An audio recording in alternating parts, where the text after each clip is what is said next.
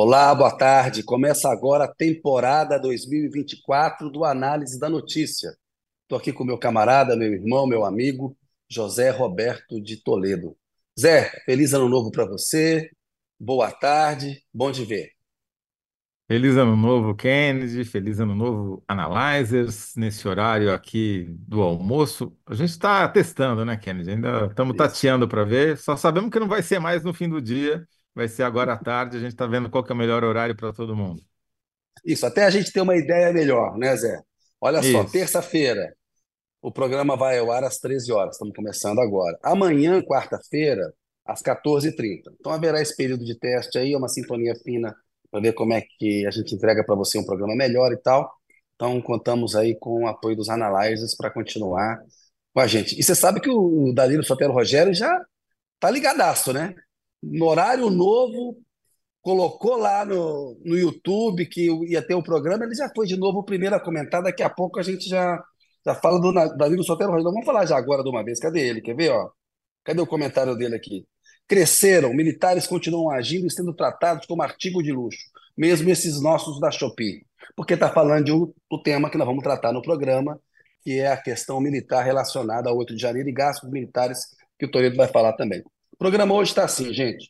Bloco um, Toledo vai falar dos gastos militares e o que que aconteceu durante o governo Lula. Bloco 2, eu vou analisar ali a ausência é, do Arthur Lira, presidente da Câmara, de líderes do Centrão, de figuras importantes da oposição, naquela cerimônia que aconteceu ontem lá no Congresso Nacional, democracia inabalada em relação é, a uma memória dos atos golpistas de 8 de janeiro do ano passado. E nós vamos ter, no bloco 3, uma entrevista com Fábio de Sais Silva, que é advogado e professor de estudos brasileiros da Universidade de Oklahoma, nos Estados Unidos. Estamos aí com o programa sendo transmitido no Google, nos acompanhe aí é, também onde vocês puderem. Zé, bola com você. O que aconteceu com os gastos militares sobre o governo Lula? Sobre Lula.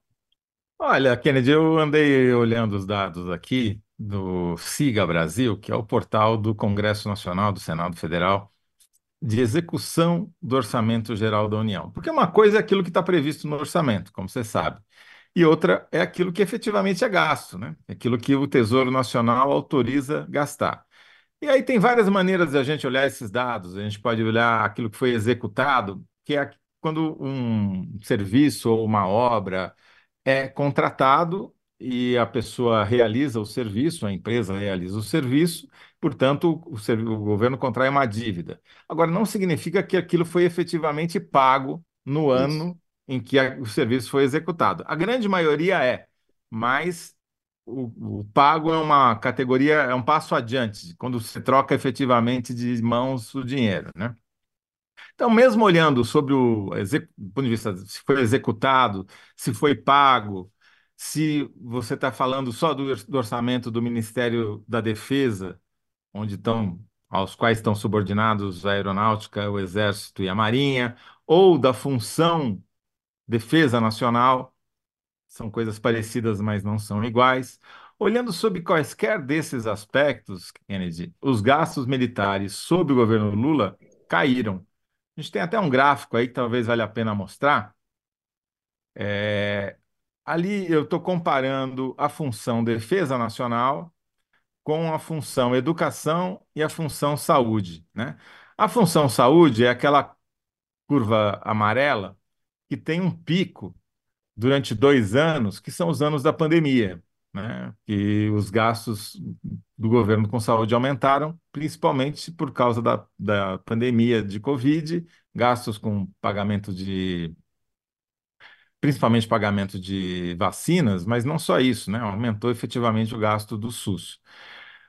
A curva vermelha é a curva de educação. Botei em vermelho porque, como você vê, aos olhos do bolsonarismo, é coisa de comunista esse negócio de educação, né? Porque caiu durante o governo Bolsonaro o gasto com educação, da função educação, caiu significativamente e voltou agora a retomar um pequeno crescimento durante o governo Lula, mas ainda não conseguiu recompor o que foi, o que era gasto, por exemplo, no primeiro ano do governo Bolsonaro ou no último ano do governo Temer, né?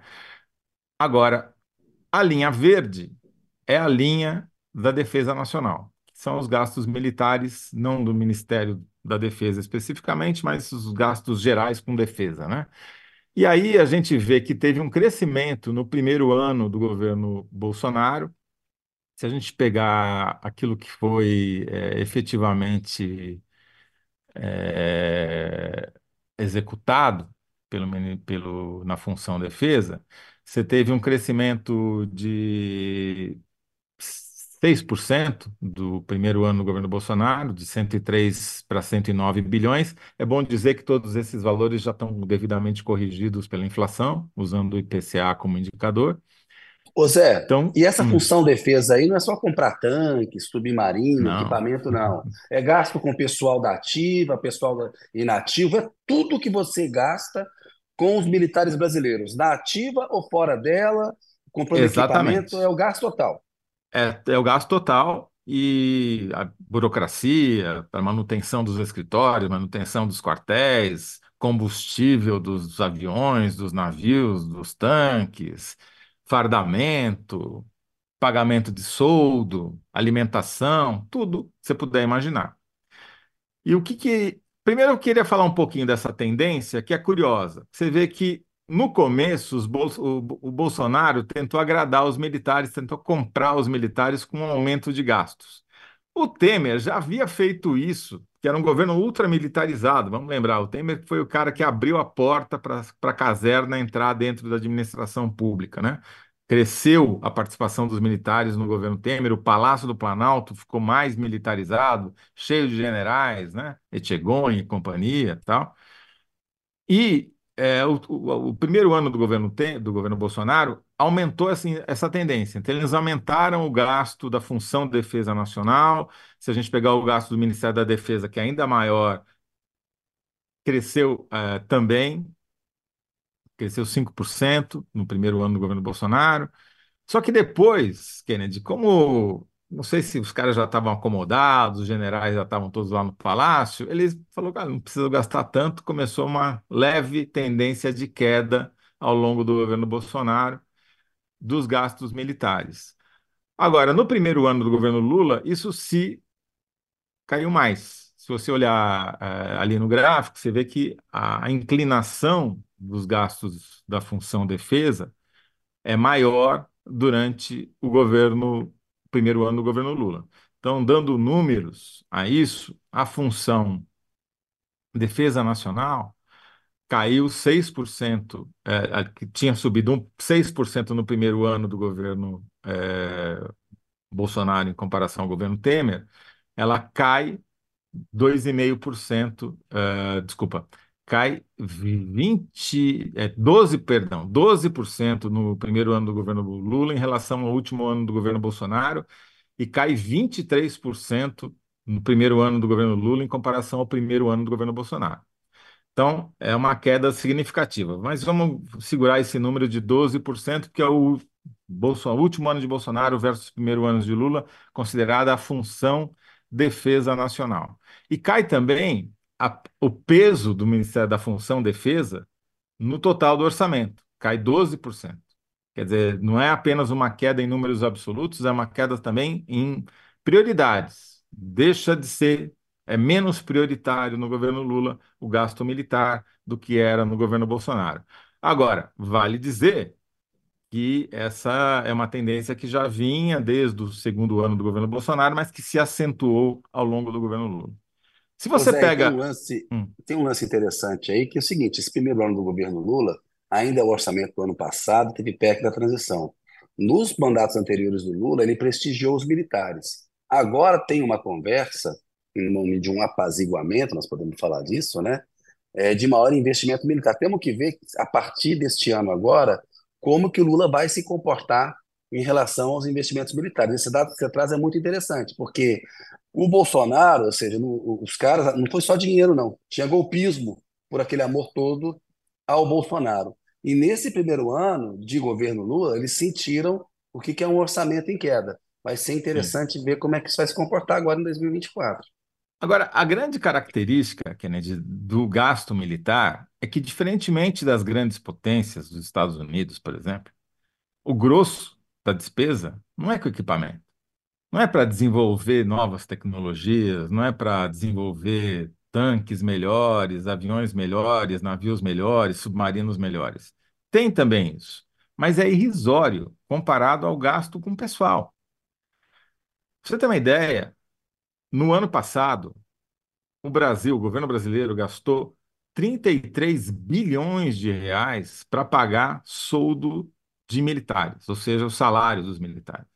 33 bilhões de reais. Ele vai falar, porra, é, é muito, mas será que é tanto?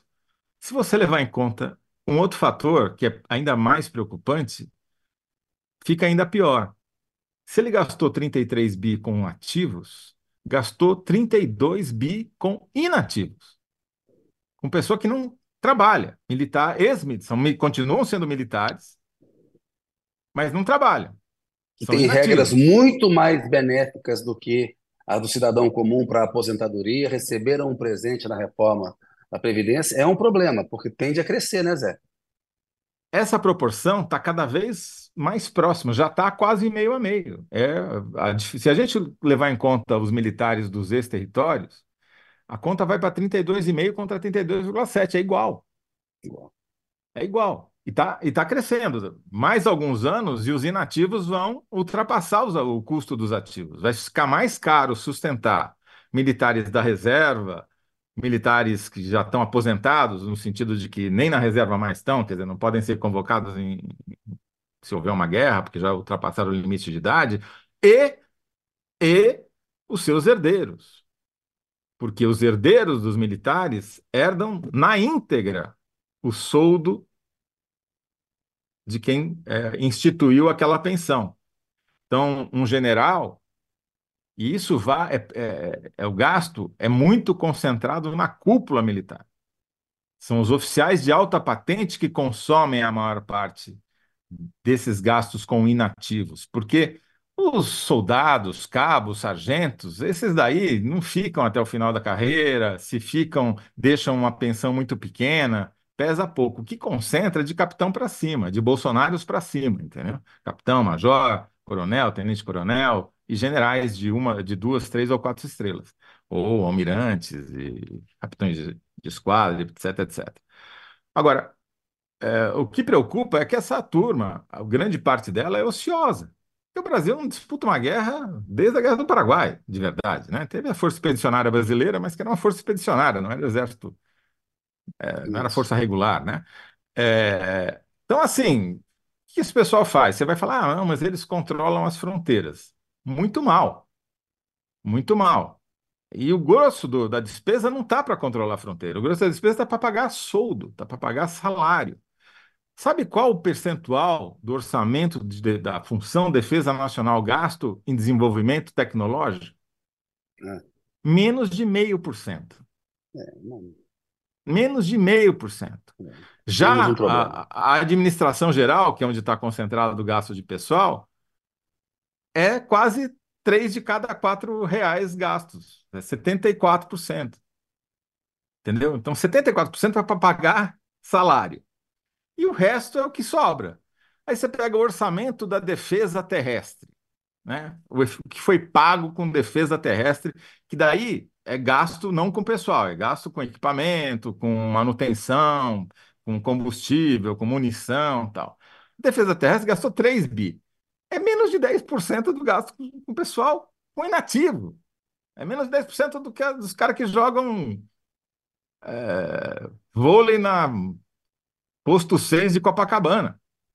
Entendeu? É ridículo. A defesa aérea, que é a mais custosa, porque você tem que pagar todo o combustível de todos os aviões, os jatinhos, inclusive do, do, dos civis, né, que usam a frota da, da Força Aérea, ministros, etc. Né? É, e tem esse programa de renovação, o FX2, aí, no novo caça militar, que gasta, consome uma grana. No ano passado, esse programa gastou quase 2 bilhões de reais. Mas é ridículo comparado ao que você gasta com o inativo. É menos de 10% de novo. O gasto com submarino, o Brasil tem dois programas de, de submarino. Tem um programa de submarinos convencionais, que foi entregue recentemente o primeiro, e tem o famoso submarino nuclear, né? que o, o, o, o submarino com a em França. si é projeto com, conjunto com a França, tem uma empresa francesa que se instalou no Brasil, fez as instalações, criou, construiu as instalações, né, o- onde são feitos os submarinos, etc. O submarino em si está praticamente pronto, só falta o reator nuclear. que é, que é a exclusividade da Marinha. Tem lá um centro na, na- dentro da cidade universitária da USP, lá em São Paulo, aqui em São Paulo. Até agora ninguém sabe em que pé está esse reator, se ele existe, se ele não existe, se ele vai ser implementado, se não vai. Já consumiu alguns bilhões de reais também. Mas o ponto fundamental é esse, eu já falei demais, Kennedy, é o seguinte: os gastos militares estão diminuindo.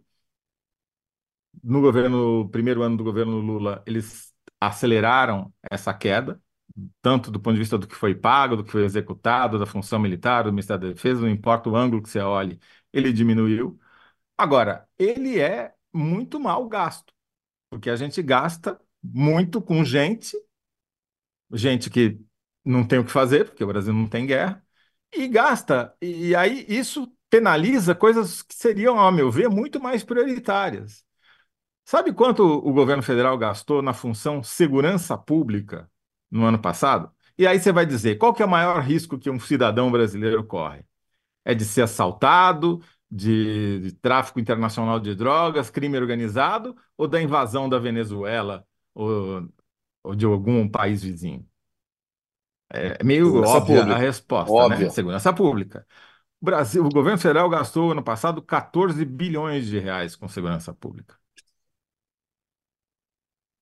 14 bilhões. E com defesa nacional, gastou 92,4 bilhões. Uma Essa é a coisa questão, completamente.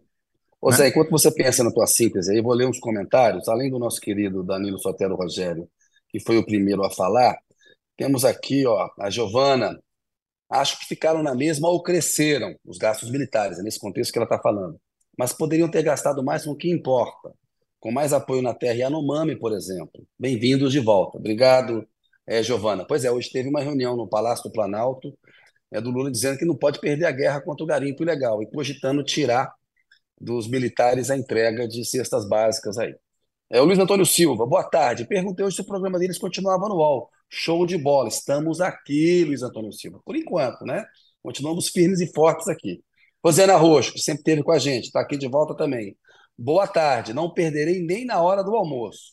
Resposta da pergunta. Parece que não adianta agradá-los, agradar aos militares. Essa é a opinião da Rosiana Roxo, que está sempre com a gente. Suzana, é, novo horário? No- Novo horário? Bacana. Boa tarde. Thelma Romano, que bom que vocês voltaram. Marcelo Almeida, boa tarde, pessoal. Clara Neves, opa, Toledo. Olá, Kennedy, bom ter vocês de volta. Valeu, Clara. Regina Belfort, mudança total no horário do querido Análise da Notícia. Próspero e inspirador 2024 para vocês, Toledo e Kennedy. Para você também, Regina. Obrigado por prestigiar a gente. Vinícius Câmara, feliz ano novo, meus queridos. Eu acho que o Arthur Lira não deveria estar no ato ontem. Ih, vai ficar isso, vou deixar para comentar, para você lembrar quando eu falar a- adiante. Mas tudo bem. O Wagner Miranda, também falando do- de quem não foi no ato. Novo PAC.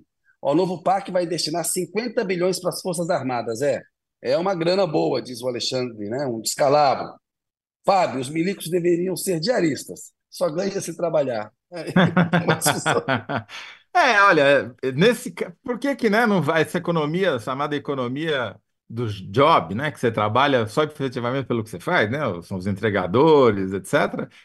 Eu concordo, né? Se tiver guerra, beleza. Se não tiver guerra, Não, a gente sabe, porque né, Zé? Zé tá brincando, a gente sabe que é importante ter é claro que é ar- claro que a equipadas e profissionais. O problema é sim, que esse pessoal só fica no golpismo e quer boquinha, Porque é entendeu? E ociosidade. É é, ociosidade é que gera isso, né? Não, se você tivesse uma, for- uma força armada muito mais enxuta, profissionalizada, só para atuações é, que, e que seria o suficiente Isso. para ter o efeito de evitar que a Venezuela ou qualquer outro vizinho se engraçasse para o lado das fronteiras brasileiras. É, é para isso que servem as Forças Armadas, não é para serem empregadas, é o efeito deterrent, né? Que é, como dizem em língua inglesa, Dissuasório. disso- exatamente, de dissuasão, né? Mas isso você não precisa. A maior É. concentração de militares, é, onde está, Kennedy? Está no Rio de Janeiro. ou em Brasília. Qual o risco de haver uma invasão em Brasília e no Rio de Janeiro? Zero. Zero. E quando vão para a logística, lá como o Pazuello na pandemia, fazem o que fizeram. O Fábio ainda diz assim, ó, os Estados Unidos deveriam pagar os salários dos milicos brasileiros.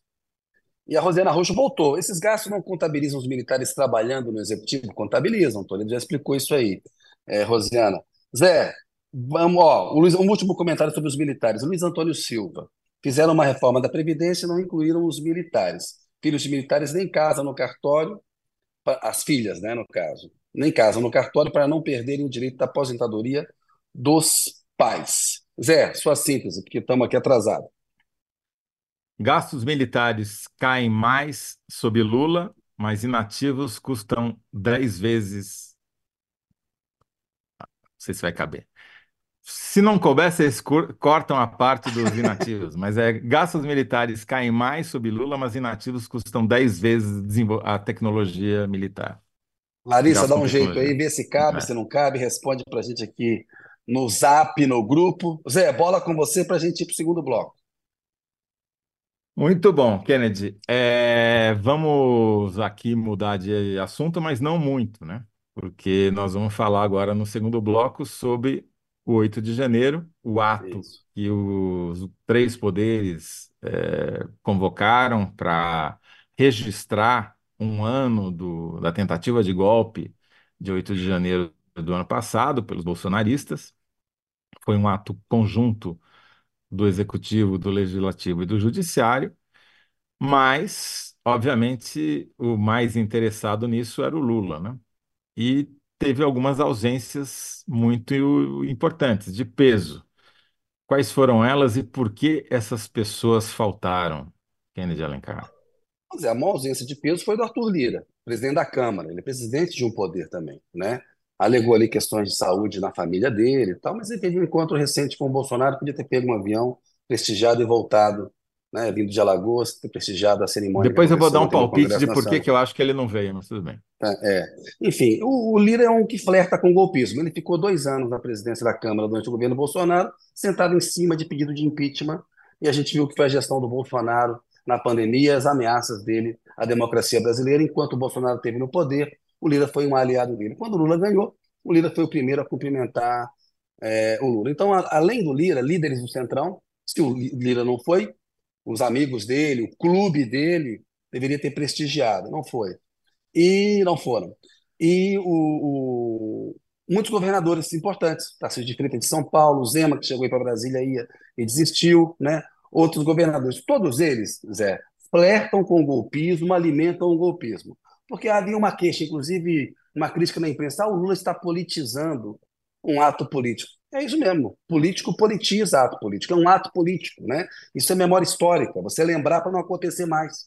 É assim que se faz política. O Bolsonaro, no dia 30 de outubro do ano passado, de 2022, é, não reconheceu a derrota eleitoral no segundo turno. Dias depois, ou no mesmo dia, foi ele fazer aquele discurso ali naquele laguinho no Palácio da Alvorada, dizendo para onde as Forças Armadas o povo vai e eu vou também. Fugiu para os Estados Unidos, tinha minuta golpista, vamos falar disso adiante com o Fábio Sais Silva, que vai ser o nosso é, entrevistado. Portanto, tinha todo um, um cenário é, é, que justificava esse ato é, um ano depois. Né? A gente lembra do golpe de 64 para que ele nunca mais aconteça. Tem que lembrar do 8 de janeiro para que ele não mais aconteça. Portanto, o Lira e esses líderes do Centrão e os governadores que não foram perderam uma oportunidade de, de mostrar maior compromisso com a democracia. Mostram que o golpismo ainda seduz setores da direita brasileira. E o Brasil precisaria mesmo de uma direita democrática, não de uma direita autoritária. Cometeu esse erro. Outros grandes ausentes na minha avaliação, apesar da presença dos comandantes das Forças Armadas no ato ontem lá, com participação discreta, junto com José Múcio, que é esse ministro terrível, ruim, ministro da Defesa, o submisso aos, aos comandantes militares. Não está apontada a participação das Forças Armadas nessa tentativa de golpe. Toledo, esses caras tinham acampamento golpista até 9 de janeiro, um dia depois da tentativa de golpe. Houve o resultado da eleição, o, o, as Forças Armadas permitiram acampamento com cozinha industrial, teatro de fantoche, música para cá, picanha, cerveja, uma festa. Aquilo é uma é, um, é uma negligência criminosa. Né? O Lula meio que fechou os olhos para isso, colocou o Múcio, que é, só fica tentando amaciar, tem uma estratégia acomodatícia. O Lula concentrou a energia dele na política externa e nos problemas da economia, que de fato é, são grandes. Ele quis reorganizar políticas públicas, escolheu as batalhas a travar e perdeu uma oportunidade na minha avaliação, porque desde 1985, quando houve a redemocratização, os militares nunca estiveram tão fortes. Permitiu esse respiro, meio que estão saindo ali de é, lisos. Né? Vamos ver como é que esse, no Supremo Tribunal Federal esse inquérito, até onde ele vai. Mas é muito ruim essa ideia de anistia e de não olhar para os militares. E por último, né, Toledo, essa coisa não começou no governo Bolsonaro. O Bolsonaro é resultado de um processo político que a gente está vivendo há mais ou menos uma década no Brasil. Né? Teve impeachment sem crime de responsabilidade, golpe parlamentar avalizado pelo Supremo. Teve a Lava Jato, que descobriu uma corrupção endêmica no país, mas cometeu crimes para combater o crime, inclusive com beneplácito de ministros do Supremo Tribunal Federal. Houve a normalização do Bolsonaro em 2018, cobrando dele do PT compromisso com a democracia, quando a gente já sabia quem era é, o Bolsonaro. Né? Então a gente, o dito jornalismo profissional, fez vista grossa muitas vezes para o bolsonarismo em nome do suposto, uma suposta isenção, né? Esse, esse, essa, essa falsa equivalência que a gente viu acontecer, essas coisas não, não, são de graça. O Bolsonaro não fez ameaça em 7 de setembro e não se sentiu tão livre para ir até onde ele foi de graça. Houve um processo histórico que resultou nisso. Ainda bem né, que durante a pandemia o Supremo resolveu reagir, que houve uma reação das instituições em 8 de janeiro do ano passado. Agora, a memória histórica tem que ser feita com honestidade intelectual se a gente que não quiser que esses fatos se repitam. Porque a redemocratização veio em 1985. A gente acabou com uma ditadura de 21 anos que tinha começado em 64. Ela tem agora, aí vai completar 39 anos agora de redemocratização no Brasil. É o período mais longo democrático que nós temos na história do Brasil, né? Se a gente levar em conta a história do país, porque antes era, era, era um colônia de Portugal, tem o período republicano, a gente não vou ficar dando aula de história aqui, é o período mais longo que tem. Quase perdemos a nossa democracia. Então, assim, é muito grave o que aconteceu. Eu acho assim, é, é, é, a atuação do Múcio é um negócio abaixo da crítica inclusive é, contradizendo a versão né, e, e, e, a opinião do presidente da República e a versão histórica oficial. Esse papo de que foi um piquenique, de que foi é, tinha é, inconsequentes ali, jovens, velhos, inconsequentes. Se fosse advogado de defesa do Bolsonaro, chamava o Zé Múcio para dar um depoimento lá no Supremo Tribunal Federal a favor dele. Pegava as entrevistas do Núcio e juntava no processo de defesa que o Bolsonaro vai ter que responder. Outra coisa que ficou clara ontem nos discursos, né, Zé? O Alexandre de Moraes e o Lula deixaram bem claro, né? Não tem anistia. Tem que punir para não se repetir. E está na mão do Alexandre de Moraes. E ele foi muito firme. Eu acredito que ao longo de 2024, na virada para 2025, que o Bolsonaro já está sendo julgado já na última instância, no Supremo Tribunal Federal, a gente vai ter uma responsabilização dele, porque ele é, é o principal articulador dessa tentativa de golpe. Zé, basicamente é isso, estamos aqui com em cima da hora, Zé. Só queria fazer um, um comentário, Kennedy, em cima do que você falou, eu concordo com praticamente tudo que você disse. O que eu. Sobre o Arthur Lira, eu suspeito que a não presença dele é, no ato tenha talvez a ver com o afundamento da lancha dele lá em Alagoas, né? A lancha dele afundou enquanto estava fazendo manutenção. Talvez ele estivesse preocupado com o destino do, da sua embarcação. Só é em Alagoas que a lancha dele afunda. Em Brasília, jamais, né? De modo é. algum. A Marinha não deixaria. Agora, é isso. É, é, a, o que. Meu, minha observação sobre essa história toda aí do 8 de janeiro, Kennedy, é que o UOL fez um levantamento mostrando que todos os generais envolvidos, e não são poucos, né? No caso, desde o comandante do, do, Planalto até aqueles alocados dentro do palácio que eram supostamente responsáveis pela segurança do palácio e não cumpriram a sua missão, ou seja, missão dada não é missão cumprida, no caso desses generais e de outros oficiais que estavam ali, é que eles precisam ser responsabilizados para dar o exemplo. Né? E até agora, Isso. embora tenha havido, uh, digamos assim, eles estão sob suspeição, mas não há ainda nem sequer cheiro de que eles vão ser efetivamente punidos pela justiça militar. Pelo contrário, o que isso está sendo sugerido é que vão passar é, liso. de jeito, e eu acho que isso daí seria muito ruim, porque o caminho, como esses números aqui mostram também, qual é? Você tem que eh, fixar um valor. Eu modestamente sugeriria fixar um teto de gastos militares e falar para os militares: olha, vocês decidem agora se vocês querem ficar pagando para as pessoas. Porque dentro desses gastos com inativos, Kennedy, claro que não é a maioria, mas é, não, não é pouco dinheiro também o que você gasta, por exemplo, com pensões para os chamados mortos fictos. Quem são os mortos fictos das Forças Armadas, tanto da Aeronáutica, do Exército, quanto da Marinha? São aqueles militares que desonraram a farda, cometeram crimes às vezes bárbaros, estupro, feminicídio, assassinato, corrupção, formação de quadrilha, foram expulsos da, da- pela justiça militar, foram expulsos das forças da sua respectiva força da, da- do Exército, da, da Marinha ou da Aeronáutica, perderam a patente, mas os seus herdeiros continuam recebendo na íntegra a pensão deles, o salário, exatamente o mesmo salário que eles recebiam quando estavam lá. E a maioria, e, e grande parte deles não está nem sequer presa e continua casada. Ou seja, eles continuam recebendo, mesmo tendo É, cometido não. crimes, às vezes bárbaros, É, é- é um privilégio inaceitável pleno século XXI. Zé, temos que correr aqui, ó. A enquete está no ar. Quem respondeu melhor no primeiro bloco? O que aconteceu com os gastos militares sob Lula? Toledo. Gastos militares caem mais sob Lula, mas inativos cu- custam 10 vezes a tecnologia?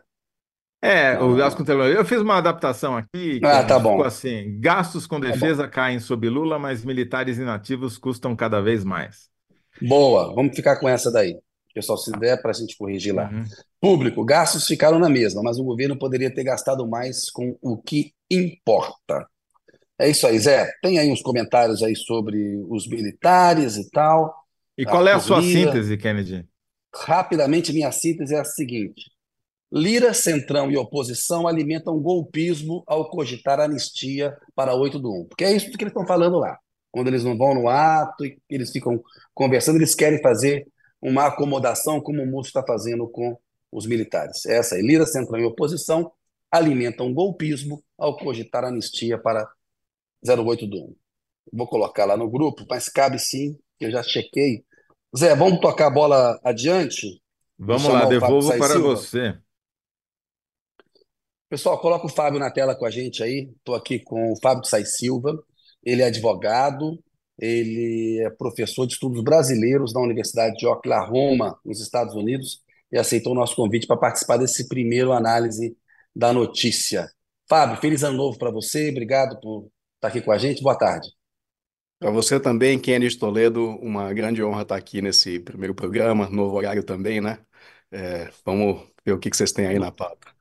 Vamos testando. A pergunta que você vai ter que responder é uma coisa simples, Fábio. Coisa fácil. Qual o balanço do ministro José Múcio como chefe dos militares, Fábio? Olha, é, Kennedy, ontem, a propósito aí da é, celebração do primeiro aniversário do, é, dos atos de 8 de janeiro, né?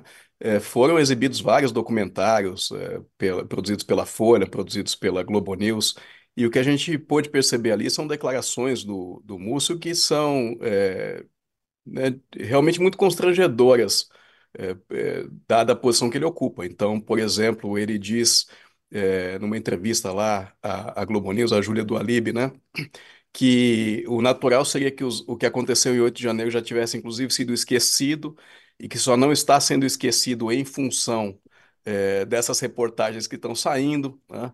Ele conta alguns detalhes lá, é, de como as Forças Esqueceu que o Armadas. chefe dele, esqueceu que o chefe dele, o Lula, chamou um ato em 8 de janeiro, né? Exatamente. Insubordinação.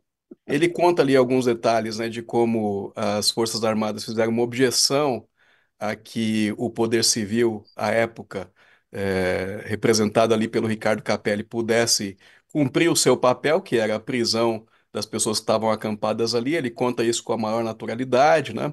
Ele também faz pouco caso da minuta golpista encontrada eh, com o ex-ministro da Justiça Anderson Torres, diz que eh, aquele documento não representava nada, que quem quer dar golpe dá, não precisa de legitimidade jurídica, o que não é, é correto historicamente, o que a gente percebe olhando para trás nos golpes, né? Inclusive o golpe de 64 é que, muito embora o golpe se dê contra a lei, ele busca algum tipo de legitimação na lei. Os golpistas de 64 diziam à época, e até hoje se, re, se repete, né, que a cadeia presidencial estava vaga, que Jango tinha abandonado a presidência e que, portanto, o que o Congresso fez era absolutamente legal. Né? É, então, acho que é um conjunto de declarações aí muito infelizes que ele dá, é, que sinalizam, né? É, uma tentativa aí de, de preservar os militares de uma responsabilização que, como vocês diziam antes da gente entrar aqui, eu estava acompanhando, é mais do que necessária. Fábio, é, bem-vindo aí ao programa como primeiro entrevistado do ano. Obrigado pela sua presença. É, eu queria trazer uma, uma outra questão, talvez bem mais ampla, na verdade, mas você, como estudioso das questões brasileiras e também professor desse assunto aí nos Estados Unidos, certamente vai poder nos ajudar a entender. Para mim, a grande, uma das grandes mudanças que houve ao longo, foi durante o governo Bolsonaro, mas não foi promovida por ele, foi a partir de 2019 a criação das chamadas emendas parlamentares que são autoaplicativas, quer dizer, não cabe mais ao governo decidir se vai pagar ou não vai pagar aquela emenda, ele é obrigado a executar, a execução é obrigatória, e o valor dessas emendas cresceu muito, portanto, a influência do legislativo sobre o orçamento da União e o gasto público cresceu desmesuradamente, e isso mudou a correlação de forças entre o executivo e o legislativo. Hoje, o presidente da Câmara e o presidente do Senado têm muito mais poder do que tinham seus antecessores. E isso mudou a relação. Já começou a mudar durante o governo Bolsonaro e continua durante o governo Lula. Você acha que isso, combinado a essa ociosidade das Forças Armadas, que não é nada criativa, né? É sempre eles usam da mesma maneira para tentar eventualmente participar de um golpe, como você falou, sempre buscando uma legitimidade jurídica, né? Até ato que promovia tortura no Brasil, como o AI-5, precisou ter uma base legal, né? Precisou ter lá alguém escrevendo uh, o que, que podia, o que, que não podia, tal. É, você acha, como é que você vê essa nova relação entre os poderes e essa relação e como isso influencia eventualmente a questão militar? Essa, justamente essa tentativa, Toledo, do é, ministro Múcio de é, jogar a sujeira para baixo do tapete, ela é contraprodutiva, é, justamente porque nós precisamos, né, é, fazer um balanço é, não apenas do- dos atos de 8 de janeiro, mas de todas as disfunções que afetam hoje a democracia brasileira e que, que, como Kennedy dizia também anteriormente, não, não vem de agora e menos ainda do 8 de janeiro, mas vem de antes, né? Então, isso que você falou, sem dúvida, é uma das, das novas disfunções. O Brasil tinha um sistema, que era o presidencialismo de coalizão, é, em que o presidente tinha alguns instrumentos pelos quais ele conseguia, né, é, formar uma base no parlamento para conseguir é, governar. Né? É, inclusive, o controle de, de boa parte do orçamento era um desses instrumentos. Você sabe que o Brasil tem um sistema político em que o presidente é eleito, mas como a gente tem um, um, um multipartidarismo e uma imensa fragmentação, é, não necessariamente, na verdade, como regra, os presidentes não assumem tendo uma base é, viável é, dentro do Congresso Nacional. Né? Isso, esses recursos de que os presidentes é, tinham é, à disposição deles, né, eles foram é, realmente lapidados ao longo dos últimos anos, desde a, na verdade, desde o impeachment, o Kennedy é, faz muito bem esse registro, né, porque o impeachment fortaleceu o legislativo já de uma maneira que era disfuncional, né? E, e aí, desde ali do impeachment, passando pelo governo Temer e, e culminando no, no, governo Bolsonaro, o legislativo assume um controle maior eh, do orçamento. Né? É, a gente tem disfunções também, por exemplo, é, em relação ao Supremo Tribunal Federal, a Procuradoria-Geral da República, né? Comentávamos isso também, a forma como o Supremo hoje passou a ser visto como um, um agente de governabilidade, é, e a PGR também, né? em função dos abusos que foram cometidos no passado, na- sobretudo na Lava Jato. Então é isso que explica, por exemplo, as opções preferenciais que o Lula tem feito por nomear pessoas da confiança dele eh, para o, o STF e por ignorar a lista tríplice eh, do- dos procuradores da República, né? Eh, porque sabe, né, que eh, instituições como essas não podem ficar absolutamente fora de controles, né? Eh, então, acho que tem um conjunto de disfunções na democracia brasileira eh, que elas precisam ser eh, adequadamente eh, consideradas, né? E ou algumas reformas vão precisar ser feitas, ou então eh, vai precisar mudar um pouco o comportamento dos agentes para que a gente possa ter um sistema de novo que eh, seja funcional. Eu ontem, né, eh, vi que o mote que foi encampado pelo STF, pela presidência e vamos dizer aqui pelo Congresso também, né, era de que a democracia resistiu, né? Mas a democracia que nós temos hoje, ela não é a mesma que nós tínhamos em 2013, eh, né, 2012. A democracia brasileira perdeu muita qualidade e parte, eh, disso é exatamente, eh, esse item ao qual você se refere. Ô, Fábio, eu queria falar um pouquinho, Zé, depois a gente pode voltar para o Brasil, mas eu queria aproveitar que nós vamos- estamos falando com o Fábio e fazer um rápido olhar aí para o cenário eleitoral americano, porque tem muita gente que acha, Fábio, que se o Trump tivesse ganho aquela eleição do Biden, talvez essa tentativa de golpe de 8 de janeiro aqui no Brasil pudesse ter alguma chance de sucesso, porque um dos fatores que ajudaram a, a evitar eh, o golpe foi a falta de apoio internacional, como houve, por exemplo, em 1964. É, que efeito teria, Fábio, uma volta do Trump ao poder para o Lula, para o Brasil, é, nesse, nesse sistema é, é, é, multi, multilateral? O Brasil está na presidência do G20, está querendo regulamentação de redes sociais para controlar fake news. Como é que você avalia isso? Você acha que, que o risco de o Trump vencer o Biden é realmente um risco real? O risco é real, Kennedy, né? A gente tem olhado aí as pesquisas e elas mostram que Trump é disparado, é, o favorito a ganhar as disputas primárias dentro do Partido Republicano e também está, inclusive, à frente do Biden nas pesquisas nacionais, né? Tá muito cedo ainda para cravar que ele vai ganhar, mesmo com base nessas pesquisas nacionais, porque a aposta do Biden é que no momento em que ficar configurada essa disputa entre Biden e Trump, ele pode apostar nas fragilidades que o Trump tem, que não são desprezíveis, né? Inclusive em, eh, em parte eh, do- dos setores republicanos também, né? Ah, e, por exemplo, há dois anos, quando todo mundo achava que o Partido Democrata ia sair derrotado fragorosamente nas eleições de meio termo, eh, ele, né, quase que não perdeu, perdeu por muito pouco ali, eh, mesmo num contexto de inflação, mesmo num contexto de insatisfação com políticas do Biden, né? justamente porque havia uma resistência, inclusive de republicanos, eu repito, né, aos candidatos MAGA. Então, o Biden está esperando que isso possa eh, ressurgir nas eleições eh, desse ano, né? Mas eh, se o Trump ganhar, realmente isso é um, um péssimo eh, sinal para o restante do mundo democrático, ou que luta para se manter democrático, né? Eh, acho que dá um incentivo muito grande para candidatos de extrema-direita no Brasil e em outros lugares. Eh, e, de fato, o apoio eh, dos Estados Unidos à manutenção da ordem democrática no Brasil eh, no- nos eventos ali de 8 de janeiro e nas próprias eleições foi, foi fundamental, né?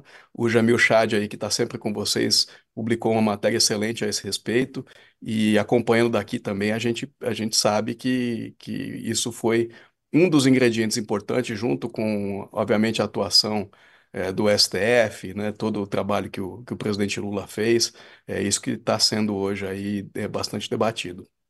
Ô, Fábio, parece que tem uma aliança bem formada do Lula ali com, com o Supremo, né? Com o Gilmar Mendes, Alexandre de Moraes, o Dino vai para lá agora, o Ricardo Lewandowski está pintando aí como ministro da Justiça para ajudar nesse, nessa governabilidade aí. Teve um artigo que você fez para o Intercept que dizia três visões para a justiça vão definir a democracia no Brasil e o futuro do mandato do Lula. Explica um pouco isso para a gente, Fábio.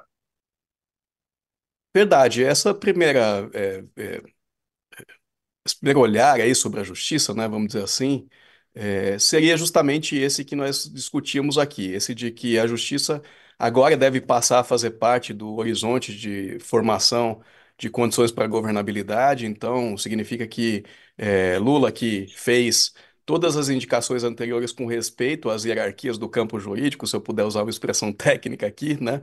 Recrutando grandes juristas, professores, aceitando a lista tríplice, agora ele indica pessoas que são de confiança dele porque sabe, né, o papel que o, o STF e também a PGR podem desempenhar na fragilização ou na manutenção da democracia. É, uma outra visão é a visão bolsonarista, né? a visão de que é, o Supremo é o, o, a fonte de todos os males, né? É, e de que ele deve ser minado. É, e, e, embora a, a, visão seja tipicamente bolsonarista, ela infelizmente tem encontrado, é, inclusive, algum anteparo né?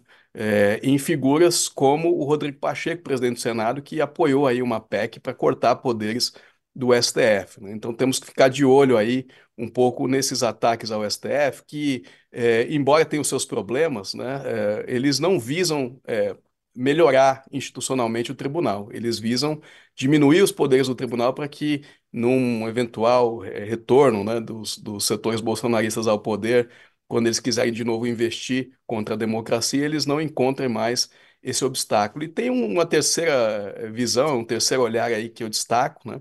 Que é o que busca reconectar o, o, a justiça com a democracia, é, prestigiando reformas né, é, que tornem as instituições da justiça mais plurais, né, é, mais representativas da população, né, é, mas também é, mais é, respeitosas né, a, a, princípios republicanos. Então, vocês falavam aí do, das questões relacionadas a as, é, as benesses dos militares, quer dizer, a gente tem que pensar que a justiça também é um espaço né, é, que precisa é, ser um pouco mais bem ordenado nesse sentido. Existia aí uma juíza que foi demitida né, da, é, da magistratura por conta, na verdade, aposentada né, compulsoriamente pelo CNJ, por justamente por conta dos seus comportamentos alinhados aí ao bolsonarismo e ao golpismo, né?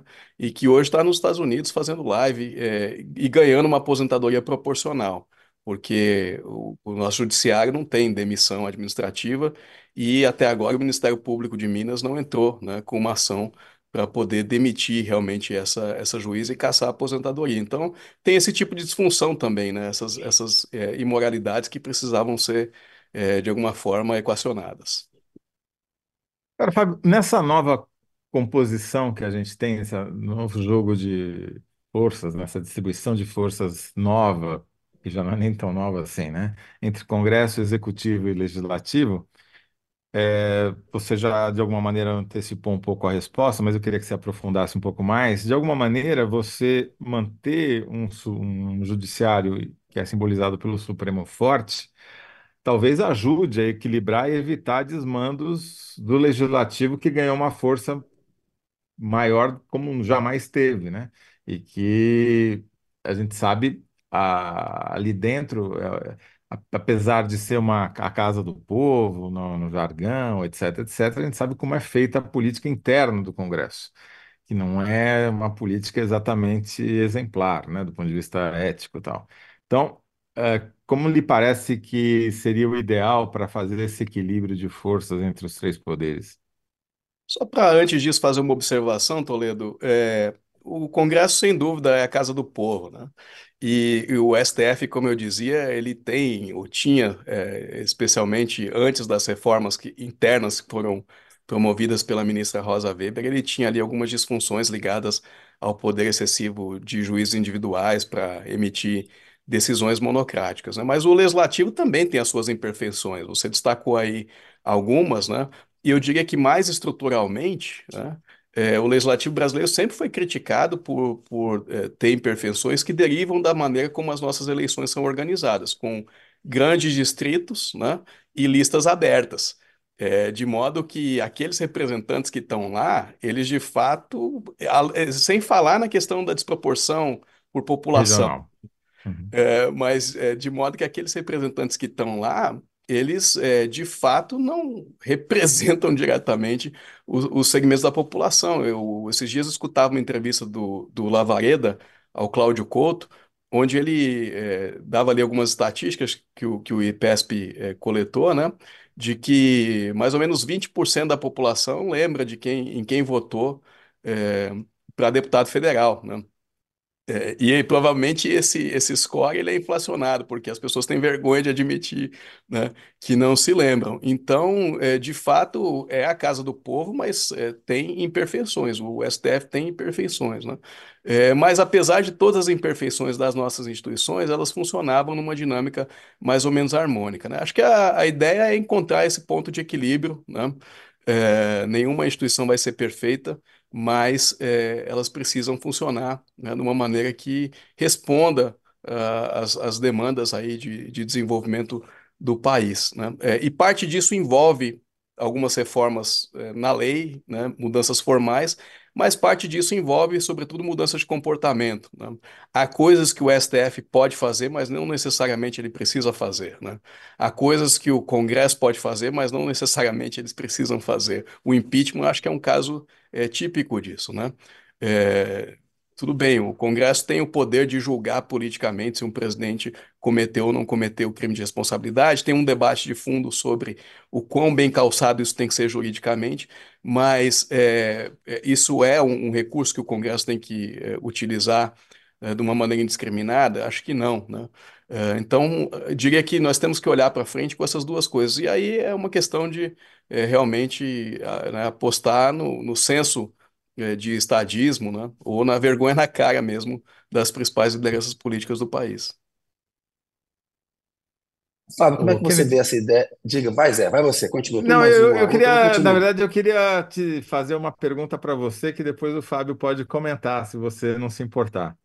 É, eu queria, você que está em Brasília, conhece profundamente o PT, é, o que eu estou vendo acontecer como fruto dessa, desse aumento monstruoso do poder do Congresso é que, para se manter no cargo, o Lula está tendo que transigir mais nesse mandato do que transigiu nos dois primeiros mandatos. É um fato da vida, não é uma questão que depende da vontade política ou não dele. É uma circunstância nova que ele está tendo que enfrentar e essa é a maneira que ele encontrou.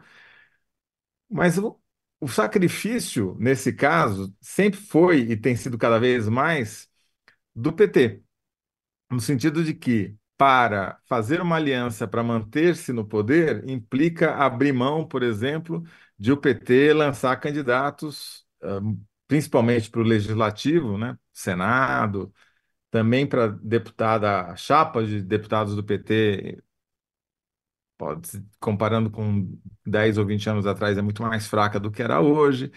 As eleições municipais também são sacrificadas para deixa de, o partido deixa de lançar candidato em cidades importantes, como vai acontecer em São Paulo, né? É, para ter uma aliança mais forte com outros partidos.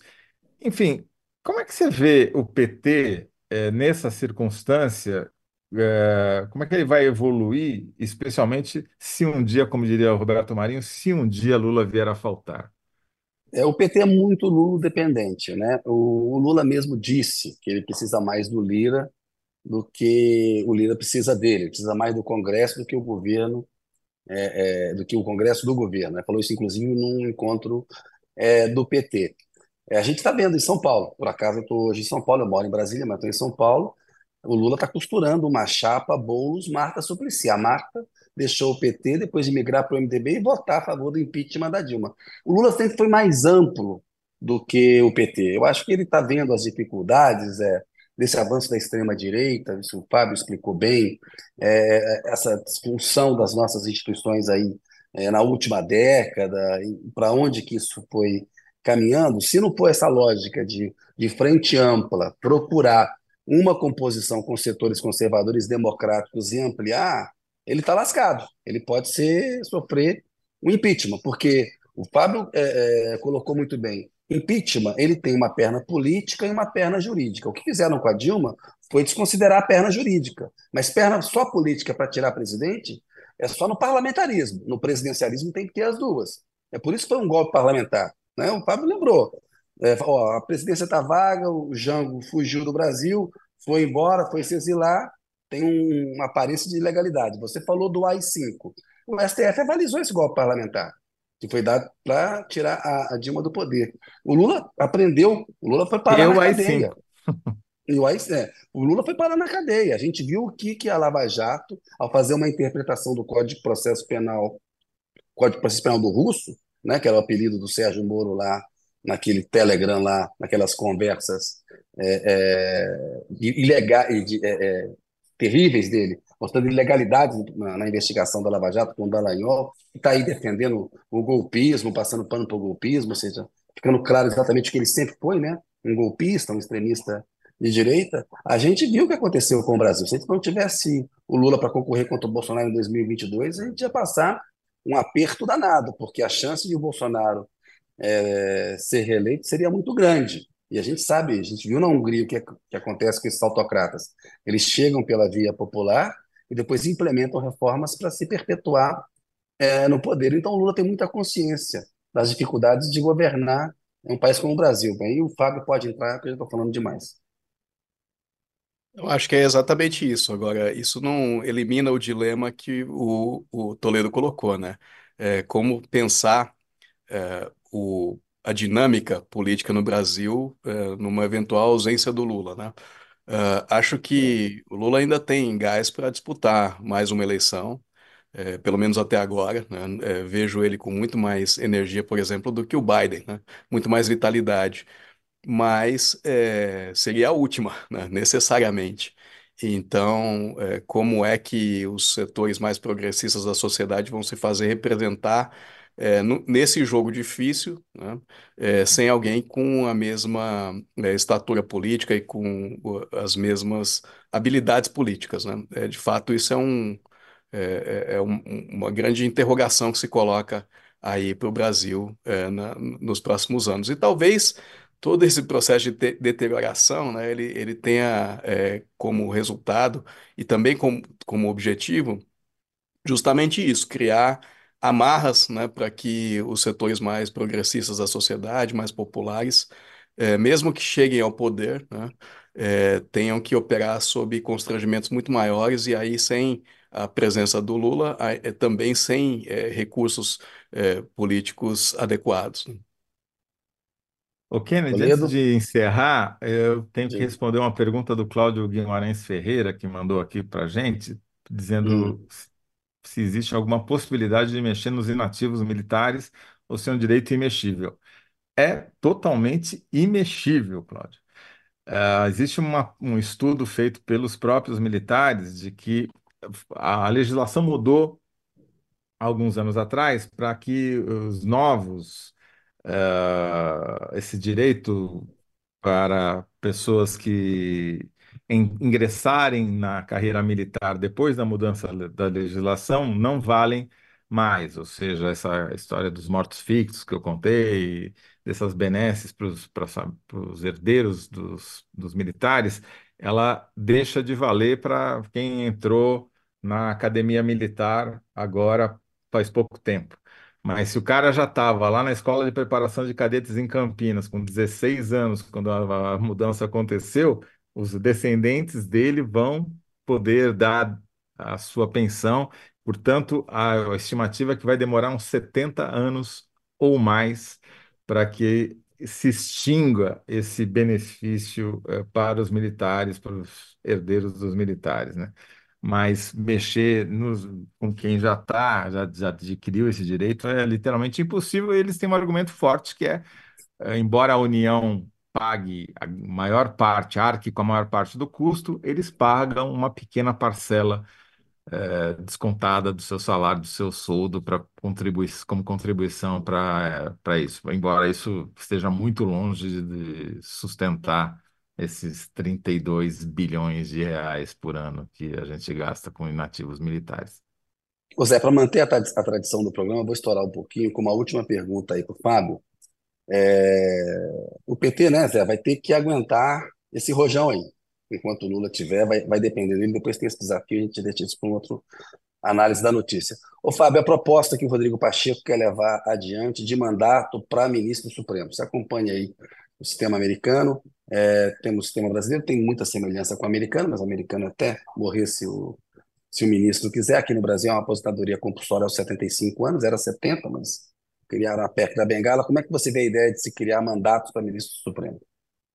Kennedy, eu acho que todas as discussões de aperfeiçoamento de instituições são válidas, né? É, a, a, ideia do mandato é, um, é, uma ideia interessante, mas veja, o que é, eu, eu, me dá um, um, uma certa angústia é, é, aquilo que eu dizia anteriormente. Eu não acho que essas é, propostas estão sendo feitas com o espírito de aperfeiçoar essas instituições.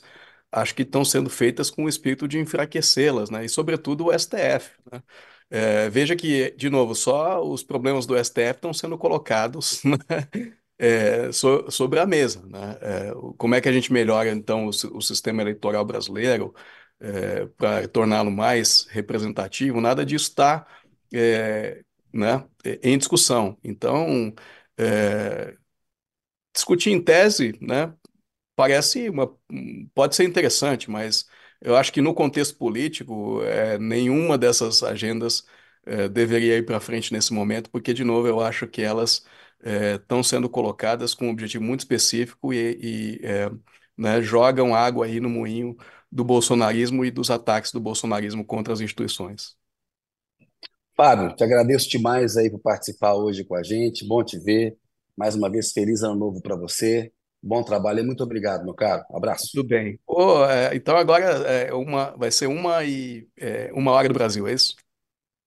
Um, Ainda não sabemos, vai ser à tarde. Vai ser hoje vai ser a uma, amanhã vai ser duas e meia. Na semana que vem a gente ainda não sabe, Legal. mas a gente avisará. Vou botar o sininho lá que eu acho que assim eu consigo seguir. Né?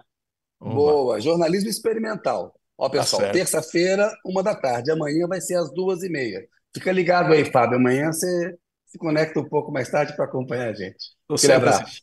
Um abraço para vocês, valeu, gente. Valeu, obrigado. Ô Zé, você venceu a enquete, cara. Começou bem, ó. 76% avaliam que José Roberto de Toledo respondeu melhor. E aí ficou a tua resposta lá. É... Quem respondeu melhor? O que aconteceu com os gastos militares sob Lula? Dá aquela que você deu, que você mudou Zé um pouquinho, mas o, o, sentido é o mesmo. Vai lá. Tá certo. Gastos com defesa caem sob Lula, mas militares inativos custam cada vez mais. Boa. O público disse: gastos ficaram na mesma, mas o governo poderia ter gastado mais com o que importa. Certamente deveria ter gastado mais com o que importa. No bloco, ah, não fizemos uma síntese com o Fábio, caramba, esquecemos. É que a gente falou de tantos assuntos que teria que fazer várias sínteses ali com o Fábio. É. Mas eu achei muito interessante aquela questão de que ele falou do papel do Supremo, as três visões, né? Vai ser, vai ser bacana ver para que rumo que o Supremo, que rumo que o Supremo vai tomar. Porque também não é muito legal essa coisa de, de Supremo como peça de governabilidade, né? O Supremo tem que ter um papel mais contra-majoritário, mas enfim. A gente discute isso adiante, já, já começamos 2024 com a, faltando com uma síntese, falha minha. Zé, bloco 2. É, por que líderes do Centrão, como Arthur Lira, faltaram ao ato de Lula contra o 8 de janeiro? Lira, Centrão e oposição alimentam golpismo ao cogitar anistia para 8 de janeiro, para os atos golpistas. Zé, até amanhã às 12h30, hein? Valeu? Toledo, cadê você? Ih, Toledo não está escutando. Eu tô, fiquei mudo aqui, o meu fone de ouvido acabou a bateria, Kennedy, e estou usando, precisei trocar o microfone, mas queria agradecer você nessa volta, agradecer aos analyzers aí, a audiência foi boa, e vamos ver se amanhã às 14h30 a gente consegue manter essa média ou crescê-la. Obrigado, gente, boa. um abração. Valeu, Zé, pessoal, muito obrigado, até amanhã às duas e meia da tarde. Um abraço. Valeu.